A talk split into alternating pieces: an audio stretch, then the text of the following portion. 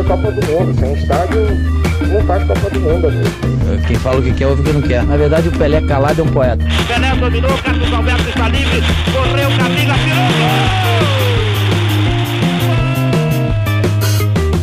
Olá, boa noite para você, amigo corneteiro. Bom dia, boa tarde, boa noite, boa madrugada para quem está acompanhando e vai acompanhar no nosso podcast. Cornetas Podcast de número 39 no ar. Hoje, nosso tema é a democratização de clubes de futebol. Já anunciamos durante a semana passada, já estávamos anunciando desde o final de semana esse tema. E hoje eu estou com meus cornetas favoritos aqui do meu lado: Paulo Vitor PV, Bruno Araújo, seja bem-vindo, Carlos Henrique CH, sempre de vermelho, sempre representando o, o Galo da Pajussara, o CRB das Alagoas, e também um convidado especial, seja bem-vindo, Lula Bonfim, jornalista da Bahia de Salvador, torcedor do Bahia ex-conselheiro do Bahia, que participou ativamente do processo de democratização recente do Bahia Esporte Clube, né? Lula, seja bem-vindo ao nosso Cornetas Podcast. Muito obrigado pelo, pelo convite, Rafael. É, a gente chegou, chegou a conversar na, na semana passada é, é, sobre esse tema e eu gostei demais de falar sobre o assunto e eu espero conseguir dividir mais pessoas o processo de democratização que o Bahia é, é, tem vivido nos últimos sete, oito anos. É, eu acho que isso é necessário para o futebol brasileiro, que isso precisa ser aprofundado e levado para mais pontos. Perfeito. Então vamos começar nosso debate. Uh, nós temos 30, 35 minutos para falar sobre o tema. O, o tempo é, é escasso, mas a gente, vai, a gente vai conseguir falar aqui resumidamente sobre esse tema. Carlos Henrique CH, seja bem-vindo ao episódio de número 39. Aliás, falar para quem está nos acompanhando agora, toda segunda-feira, a partir das 20 horas de fevereiro, né, no mês de fevereiro, todos os episódios ao vivo aqui no nosso YouTube. Fique ligado, a gente está sempre, tá sempre divulgando o link no nosso Twitter. CH, queria começar com você perguntando o seguinte: os, o, qual a importância do torcedor? Quando a gente fala em democratização de clubes de futebol, a gente lembra logo do sócio torcedor, do torcedor participar ativamente na vida política e na gestão do clube. Mas qual é a importância do torcedor para a grandeza de um clube de futebol? O quanto isso é relevante para que um clube seja considerado grande, por exemplo? Olá, Rafael, Paulo Vitor, Bruno, Lula. Prazer estar contigo aqui. Seja muito bem-vindo. Olá, vocês, amigos corneteiros que vão nos ouvir. Boa noite, bom dia, boa tarde, boa madrugada, como gosta de dizer o Rafael. Antes de mais nada, parabéns, Rafael, pela sua observação estilista aí, visto vermelho que eu acho uma cor bonita, né? Mas bacana aí você dá uma aí de Ronaldo Esper, tá? Mas ai, é ai, ai. Bom, brincadeiras à parte, assim, a, todo grande clube tem uma grande torcida. Isso aí é, é, é, é, é fato. Muita gente diz né, que torcida não ganha jogo, realmente não ganha, senão, como diz o, o, o filósofo, se a torcida ganhasse unicamente o jogo, a, a, seleção da China era campeã do mundo toda, toda a vida, né? Mas a, a torcida tem um papel importantíssimo, relevantíssimo na vida de um clube. É, tem um papel preponderante na, na participação do, de um clube, na, na, grandeza de um clube.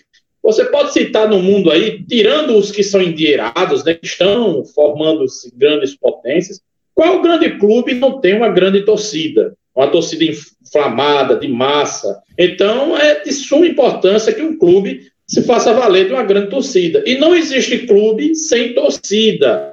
Né? Não existe, porque se hoje temos o sócio torcedor, nós temos o, o, a receita vinda da torcida, antigamente, por mais que o, programa de sócio torcedor não fosse tão engajado como hoje, não fosse tão disseminado, nós tínhamos né, a bilheteria, que era uma das principais fontes de renda dos clubes. Quem é que pagava a bilheteria? A torcida. Então, mais do que provado que, que um, a torcida, grande motor de um clube, né? É a parceira, quem dá o suporte para o time um, de futebol, ou de vôlei, ou de basquete, ou de futebol americano, quem quer que seja, os associados, não só do futebol, é, seja em qualquer modalidade. Então, além de financeiramente, hum, é como eu disse, não existe um grande clube sem uma grande torcida. E mais ainda, demacia é importantíssimo, é o que a gente precisa para viver em sociedade bem, né? E nada mais importante que a torcida participar da vida do clube. Logicamente, seja financeiramente, como eu já falei, mas também porque não administrativamente, porque não escolher quem vai administrar o clube que a torcida ama, que a, a torcida quer ver bem, ajudar a construir um clube. O Internacional teve seu estádio Beira-Rio construído por, praticamente por torcedores, tijolo por tijolo. O Morumbi mais ou menos também na mesma história. Ou seja, o torcedor é mola propulsora, é muito importante, seja na parte financeira, seja na, no dia a dia do clube, porque, é, é, como eu disse, né, um, um, grande clube, sempre por trás dele tem uma grande torcida. Né? Isso aí você pode olhar nos quatro cantos do planeta. Lula, o que seria do Bahia, do seu Bahia sem a torcida? Bahia, o Bahia não existe, não existiria sem a sua torcida. Quando o Bahia viveu o seu pior momento, foi quando a torcida do Bahia abraçou o clube e tirou o clube é, é, da Série C. O momento em que, é, nos, nos últimos 20 anos, em que a torcida mais esteve presente foi quando o Bahia esteve na, na Série C. O Bahia, durante a Série C, o Bahia lançou uma camisa 3, foi a sua primeira camisa 3 da história. O Bahia vendeu 40 mil unidades. O Bahia teve média de público de 40.400 quebrados na Série C de, de 2007. E, curiosamente, foi esse momento que eu vi o torcedor do Bahia demonstrar mais orgulho de ser é, é, tricolor. Era, é, era um momento que eu via na, na cidade é, mais camisas nas ruas, mais bandeiras nas janelas. Era algo assim é, muito intenso, muito presente no dia a dia da cidade. Eu acho que não existe clube de futebol tradicional sem torcida, né? A médio e longo prazo ele não, so, não sobrevive. Você pode ter em algum momento ali um clube que durante 5, 10 anos brigou na Série A e tal, e, e, se manteve com o dinheiro de empresário e tal, mas ele não dura. Ele não dura. O que, o que faz durar, o que faz prolongar é uma torcida é, é apaixonada, atuante, presente, que compra, que diz eu sou tal time, mesmo perdendo. Eu acho que é isso que faz um clube de futebol. E o Bahia, é, é, é, nos últimos anos, passou a entender um pouco isso, né? Para o Bahia é, é, crescer, o Bahia precisa ter a sua torcida mais próxima. E aí, todos os passos que o Bahia tem dado são nesse sentido de aproximar a torcida cada vez mais do dia a dia do clube. Lula, aproveitando que você está falando, vamos ah, emendar de uma vez aqui. Como foi essa sua participação nesse processo de democratização do Bahia e o que aconteceu aí para chegar ao ponto que é o Bahia hoje, né, com a participação do torcedor, enfim, qual é a situação atual, né, o, que aconteceu no passado e qual é a situação atual? Cara, é, isso começou muito cedo. É, é eu não tinha noção é, é, do que iria se transformar isso, né? Mas eu tinha 15 é, anos de idade talvez, talvez menos 14 anos de idade, e eu já tinha uma, uma participação assim muito muito forte, muito intensa é, é, nas redes sociais, na época no Orkut. E eu conseguia mobilizar uma comunidade do Bahia que tinha, sei lá, é, 300 pessoas, 400 pessoas ativas é, para manifestações. E aí, em dias que tinha reunião do conselho, assembleia de sócios, né? A gente fazia protestos em frente à antiga sede social do clube, que hoje não existe mais. Mas a gente fazia protestos. Eu tenho uma, tenho uma foto minha que saiu na, na capa de um, de um jornal daqui em 2008, se eu não me engano. Eu tinha 16 anos e eu tô na, na capa desse jornal. Foi uma curiosidade. Eu, eu cheguei no meu colégio e o, e o meu colégio distribuía esse jornal é, para os alunos. E aí, quando eu cheguei, eu olhei para cá e falei: Meu Deus do céu, o que é está acontecendo aqui? Foi, é, foi a cobertura que o, que o jornal fez do protesto que eu tinha, fe que, que eu tinha é, participado um dia antes, em frente à sede. E eu tinha 16 anos de idade mesmo. Então, a minha participação é muito antiga, porque eu me, eu me incomodava com a situação do Bahia dentro de campo, né? E aí eu me perguntava por que está assim dentro de campo. E aí eu falava: não, se está assim dentro de campo é porque a direção dele tem levado o Bahia a isso. Esse foi o primeiro passo. E o segundo passo foi participando, entendendo como é que funcionava um clube de futebol.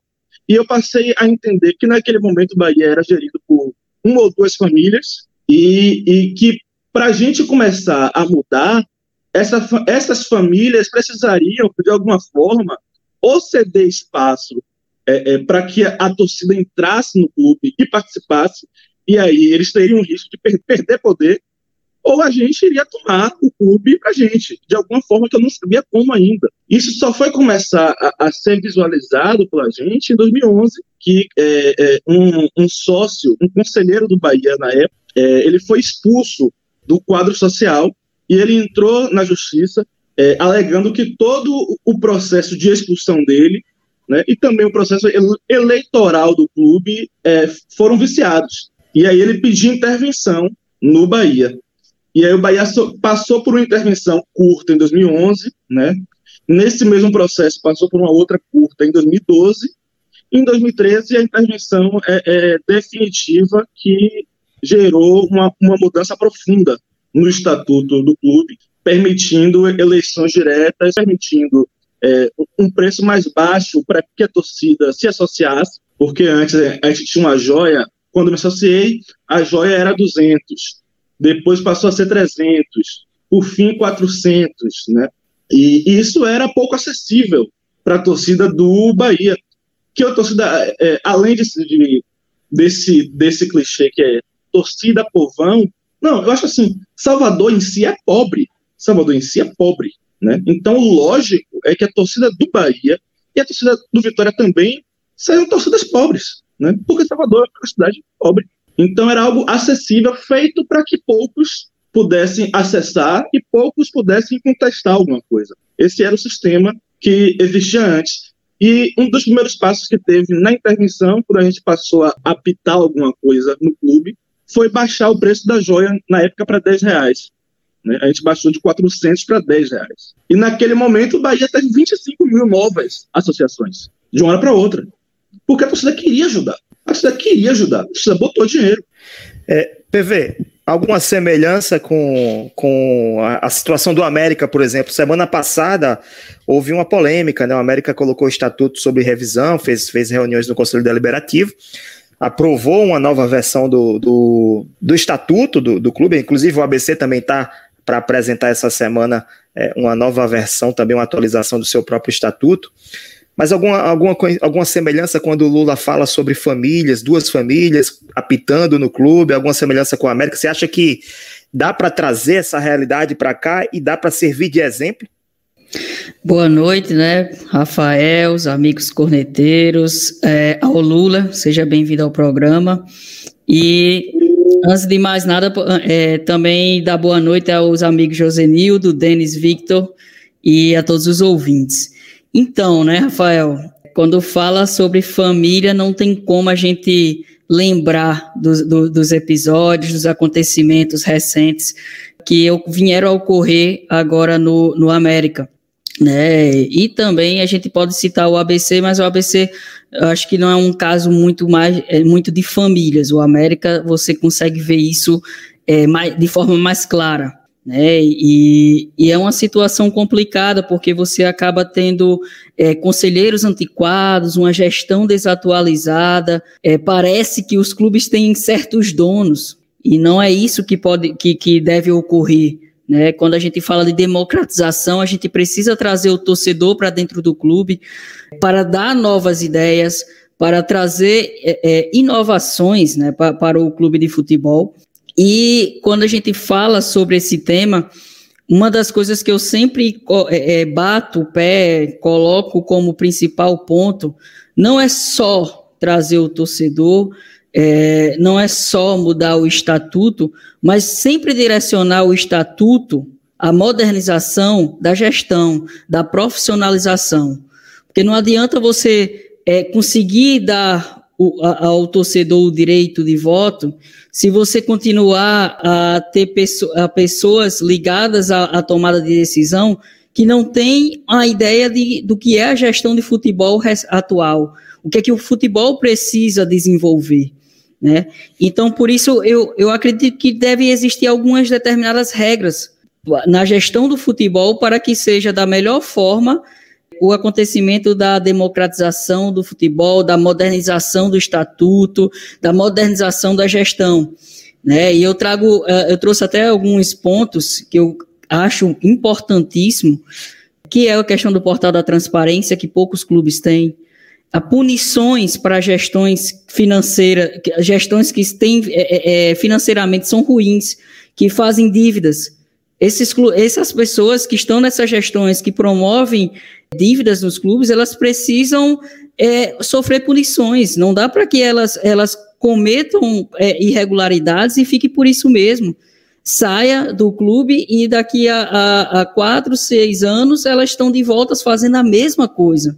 Não dá para ficar é, é, pensando dessa forma, agindo dessa forma. Uma outra situação que esse para mim é fundamental, que é o, o cargos remunerados e que tenham dedicação exclusiva. Se a gente trouxer, é, trouxer é, parar para analisar a, o América e o ABC, você vai pegar presidentes e vice-presidentes e, e diretores de futebol que não têm dedicação exclusiva ao clube. Eles praticamente não vão ao clube. O ABC ainda tem a facilidade que a sede hoje funciona dentro do próprio CT. Mas e o América, que é uma distância de cidades?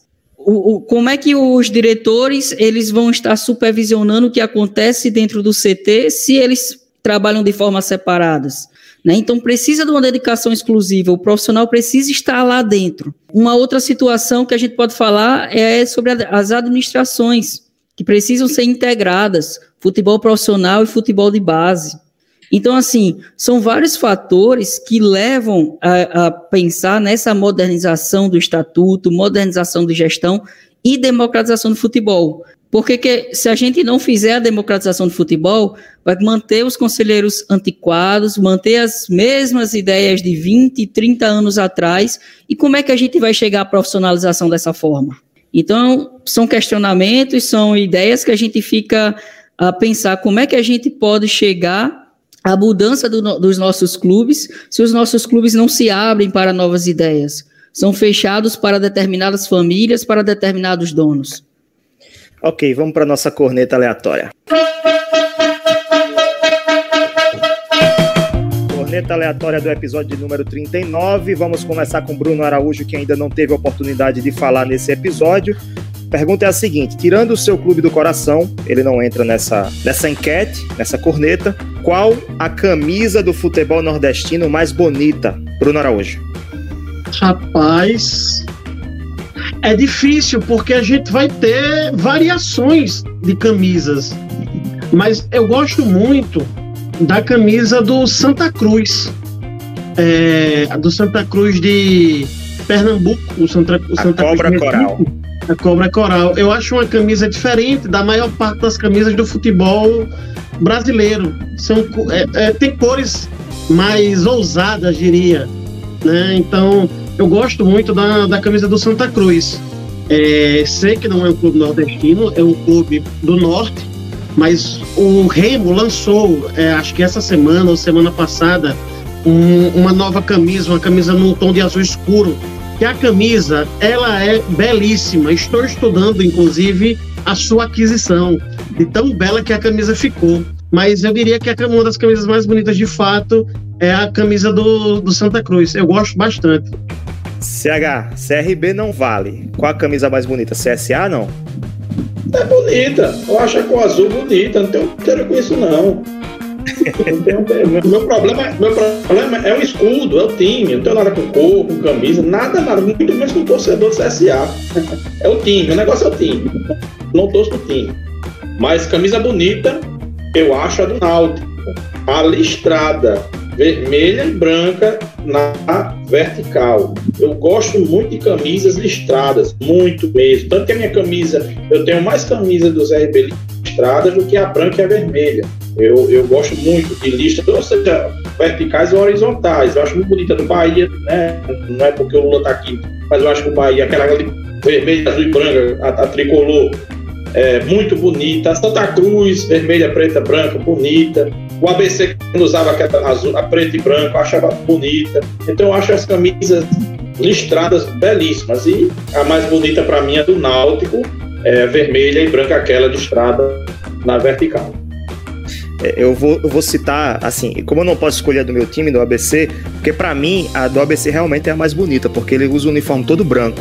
E que eu me lembre, É só o Leeds United, o Real Madrid e o Santos. Eu não lembro de outros que, que vestem da, da camisa é aos meiões em branco.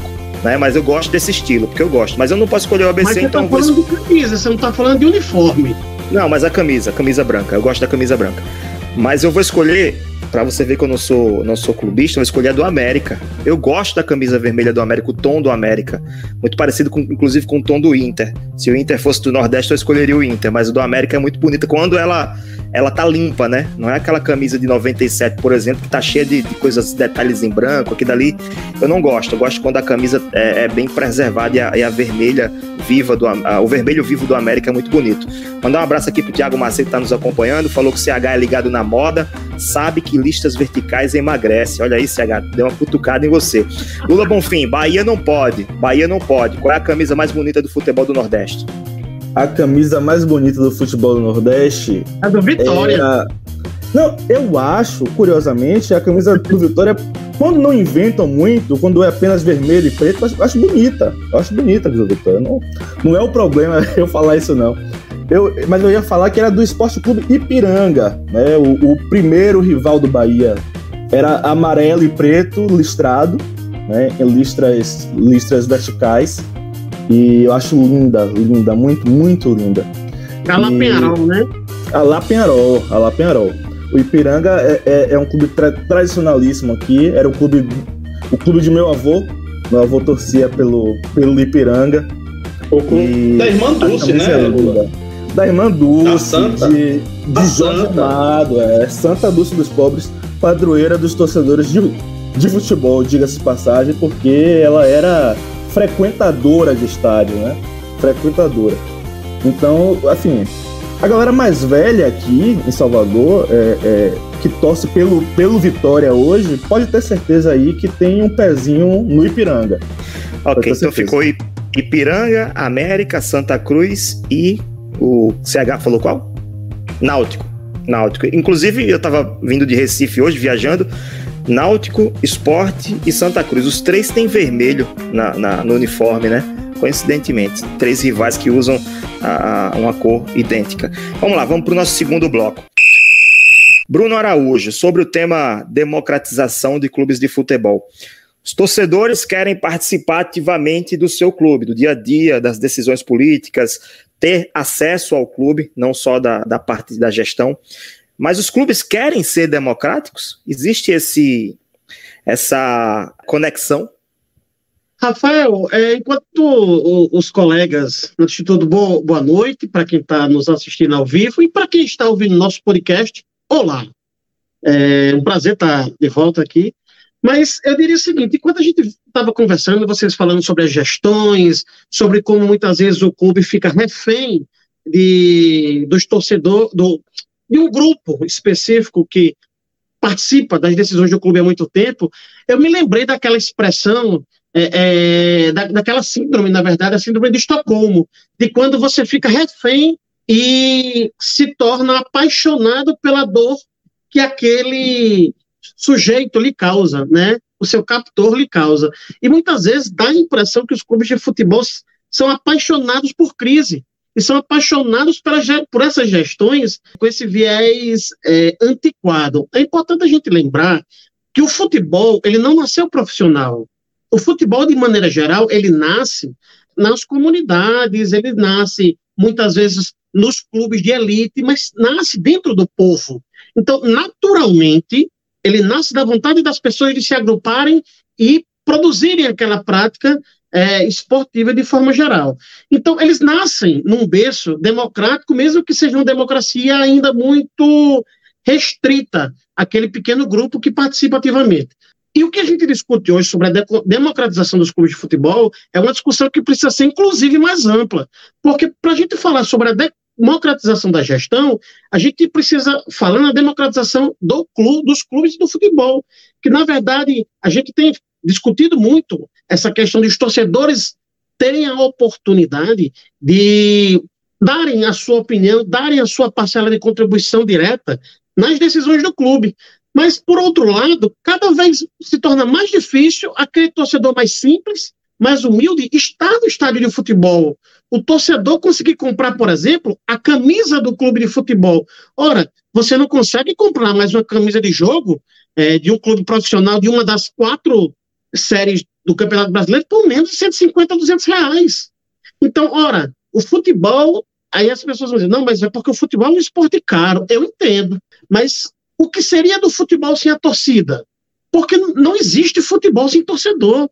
E, infelizmente, a impressão que dá é que os torcedores precisam mais do clube do que o clube dos torcedores, ou pelo menos é essa imagem que os clubes acabam criando na cabeça deles e dos seus próprios gestores e simplesmente atravessam essa necessidade de os torcedores é, optarem e opinarem nas decisões. Mas, é, trazendo de volta para a essência do nosso debate, eu acho que um dos grandes pontos é o clube, qual a, a forma que o clube pretende adotar para ser administrado. Porque o clube pode ser um clube empresa, e sendo um clube empresa, ele vai ser responsável por gerir e por gerar lucro. As associações hoje não têm esse objetivo. As associações desportivas não têm o objetivo de gerar lucro. Precisam, porque é através dessa riqueza que eles geram, é que mantêm suas atividades. Então, eu acho que a grande questão é: o clube precisa decidir qual vai ser a sua forma de gestão. A partir daí, ele vai precisar decidir se ele vai querer o torcedor dentro ou não. E eu, e eu acho muito complicado a gente dizer que uma fórmula é melhor do que a outra, porque a gente tem exemplos aí de clubes que se tornaram clubes empresa e não conseguiram muita coisa. A gente tem exemplos de clubes que permanecem numa gestão associativa, com conselhos, naquele perfil mais antigo, e que hoje estão funcionando bem.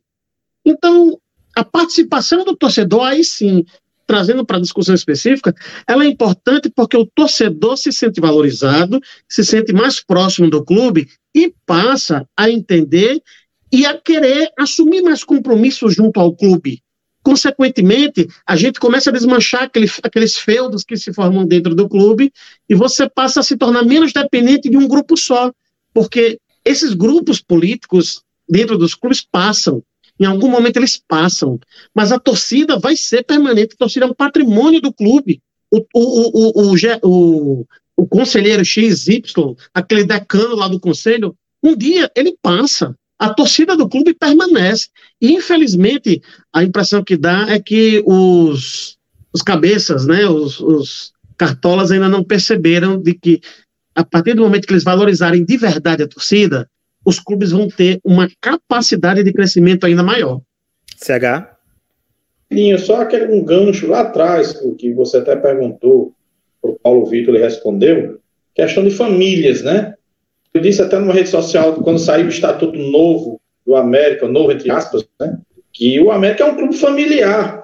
Mas literalmente, não é porque as famílias são estádio, frequentam, não, porque é um clube familiar onde a turma lá de várias famílias tomam conta do América.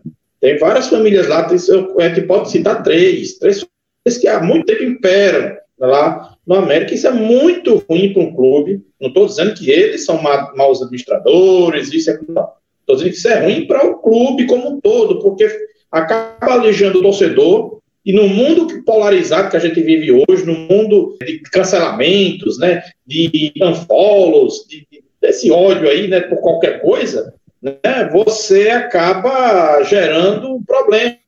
Porque eu vi muita gente, muitos americanos nas redes sociais, dizendo que deixaram de ser sócios diante do estatuto, desse estatuto, entre aspas, novo aí, do América, que quase não dá chance do torcedor participar. Né? Então, é importante que esses clubes olhem muito bem para o seu torcedor, com muito carinho, que é de suma importância. Mas, infelizmente, o América de Natal está virando, já é um clube familiar na acepção da palavra, isso é, viu?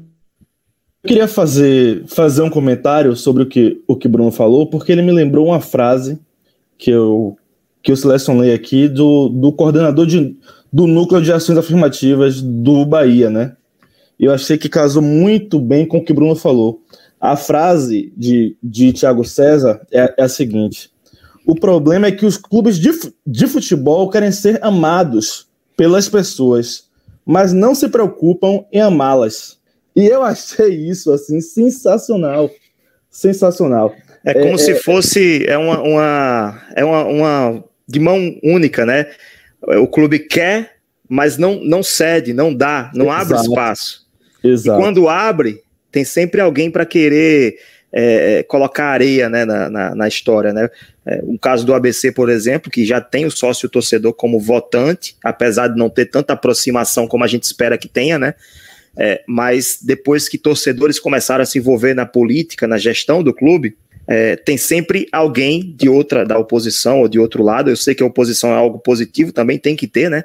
Para não se manter sempre com a mesma, a mesma linha, com o mesmo grupo, mas tem sempre alguém querendo colocar a culpa é, no torcedor que veio da arquibancada, que virou dirigente, que não tem experiência e que não sabe o que está fazendo. Não sei se aí no Bahia acontece isso também, mas aqui no ABC já aconteceu. No América não, porque o torcedor não tem participação. PV, concorda com isso? Depois Bruno Araújo pode falar também. Sim, concordo exa exatamente o ponto que você falou. É, sempre eles tentam é, jogar a responsabilidade para uma situação nova, né?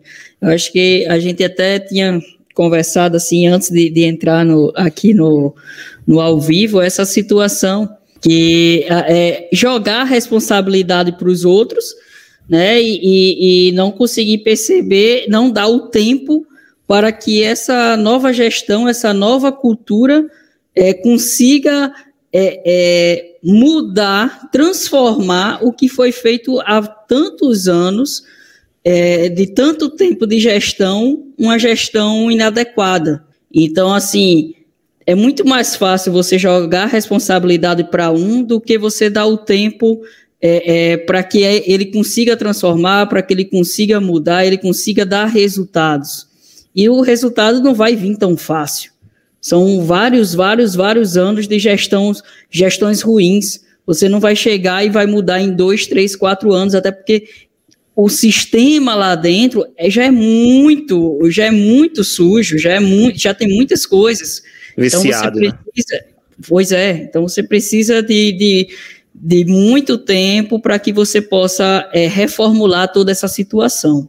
As mudanças de, devem acontecer a longo prazo. Bruno Araújo, para finalizar, você quer falar?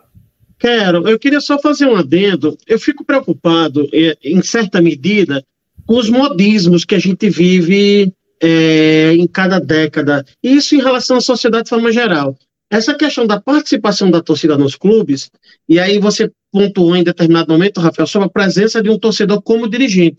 O torcedor ele não precisa ser dirigente, até porque a gente precisa defender é que a gestão seja profissional.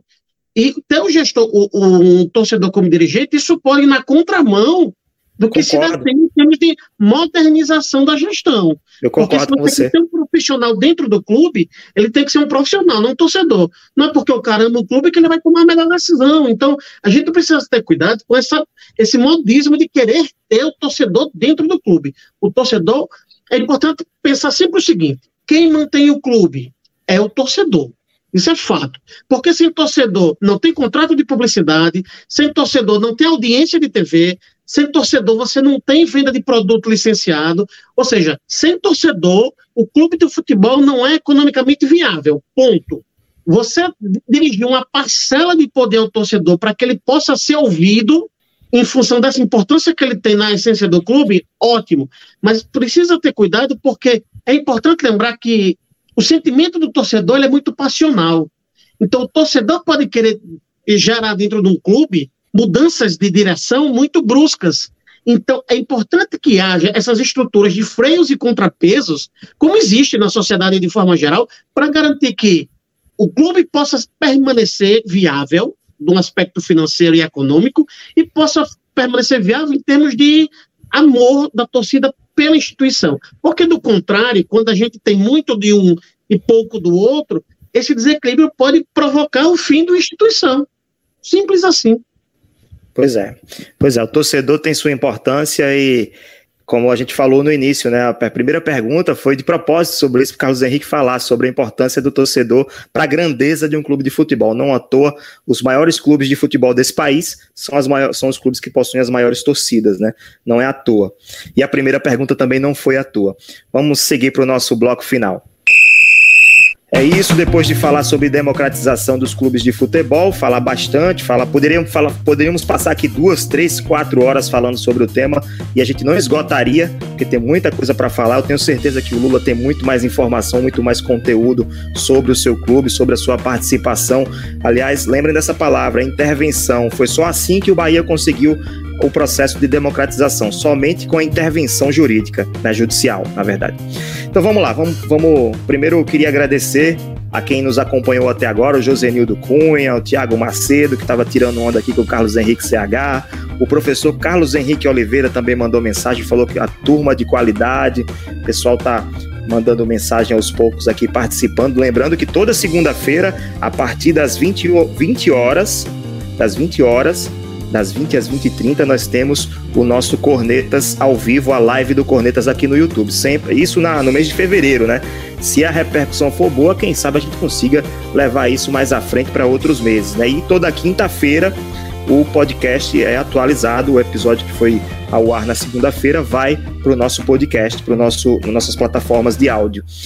Lula Bonfim, obrigado pela sua participação mais uma vez. Você esteve comigo semana passada no rodada decisiva eh, na prévia de Bahia e Goiás, né? Eu acertei o placar 3 a 3 infelizmente para o seu time foi empate, mas muito obrigado pela participação e estaremos aqui sempre presentes eh, se você quiser participar em outras oportunidades. Eu que agradeço, velho. É um prazer enorme. Como eu falei para você, é sempre um prazer falar do, falar do meu clube. É o clube que eu amo, é o clube que eu penso assim a maior parte do meu dia. Né? Eu penso em soluções o tempo todo. E meu Deus, como é, como é que como é que eu tiro o meu time dessa, dessa situação, sabe? Tá momento. sofrendo, tá sofrendo. É, rapaz, eu não esperava viver esse momento é, é, tão cedo, de verdade. Assim, o Bahia brigando para cair até as últimas rodadas. Eu não esperava, porque o Bahia é um clube muito organizado. O Bahia é muito organizado, né? O Bahia é um clube que, que se estruturou para se manter um longo tempo na Série A.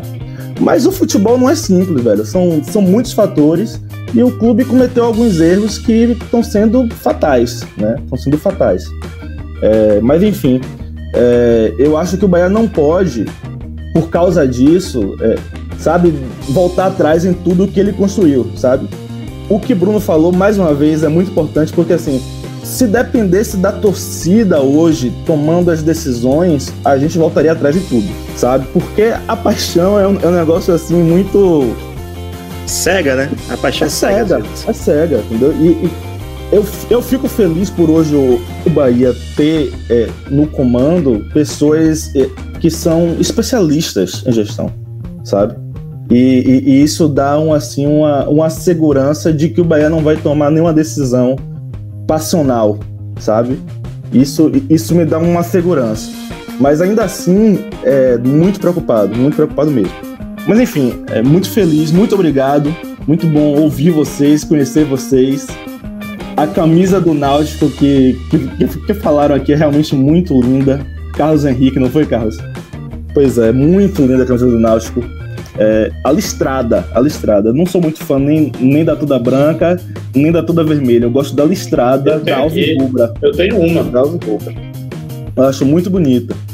E, e, minha namorada tá aqui me dando língua porque ela é Goiás, ela não gosta de vermelho. é...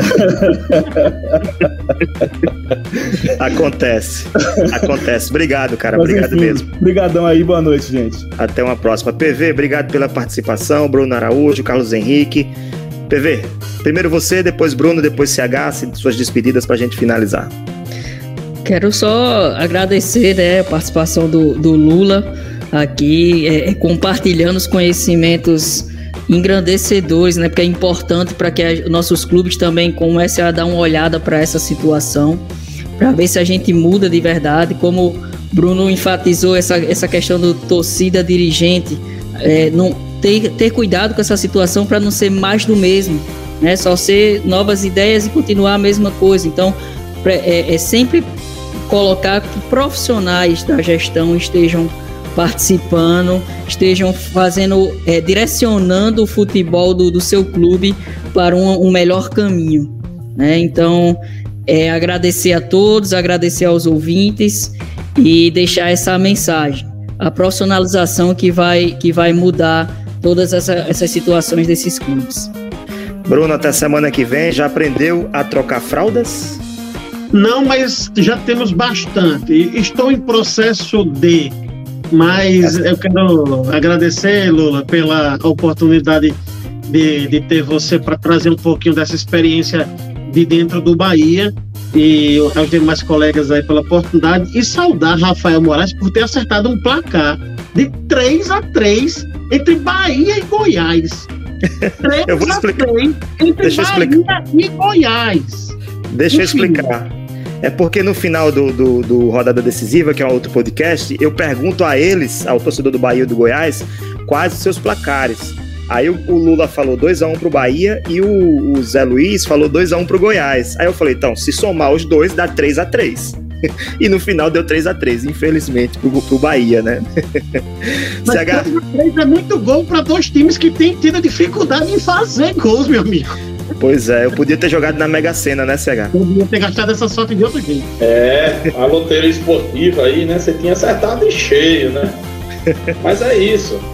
Um abraço pro Lula, prazer imenso conhecê-lo, de suas ideias. Você continue defendendo o Bahia, isso é muito bacana. O Bahia precisa de você e pessoas como você. Os clubes em geral precisam de pessoas assim, né? O, CRB ele é aberto também um pouco para a democracia, né? Os torcedores de algumas faixas de esportes participam, mas já é alguma coisa. A, a, a, os conselheiros lutam para que isso mude, né?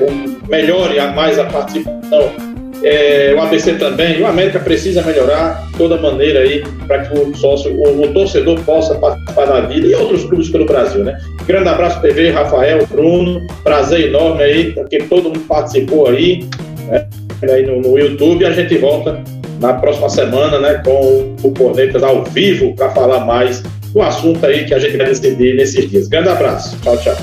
Valeu, CH. Hoje tem reunião de condomínio no BBB, tá? Ia dizer isso. vai assistir, vai assistir, CH? Ele nem responde mais, ó, só faz o, o, joinha pra gente. Tá bom, então vamos finalizar nosso episódio. Para você que acompanhou até aqui e gostou do nosso, nosso Cornetas Podcast, siga-nos no nosso Twitter, arroba Cornetas Podcast. Acesse o nosso site www.cornetaspodcast.com.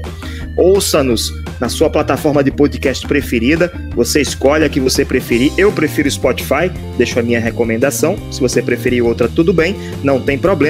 E envie o link desse episódio para o seu amigo corneteiro, para o seu grupo de futebol, para aquela turma. É, os seus amigos, é, os, as famílias, família, sua, sua, família, né? Tem um grupo da família, todo mundo tem no WhatsApp o grupo da família. Manda também esse link para fortalecer esse fenômeno que é ser corneteiro profissional, corneteiro oficial, você que acompanha o nosso Cornetas Podcast. Ficamos por aqui, episódio de número 39. Até semana que vem com mais um episódio do Cornetas Podcast. Tchau!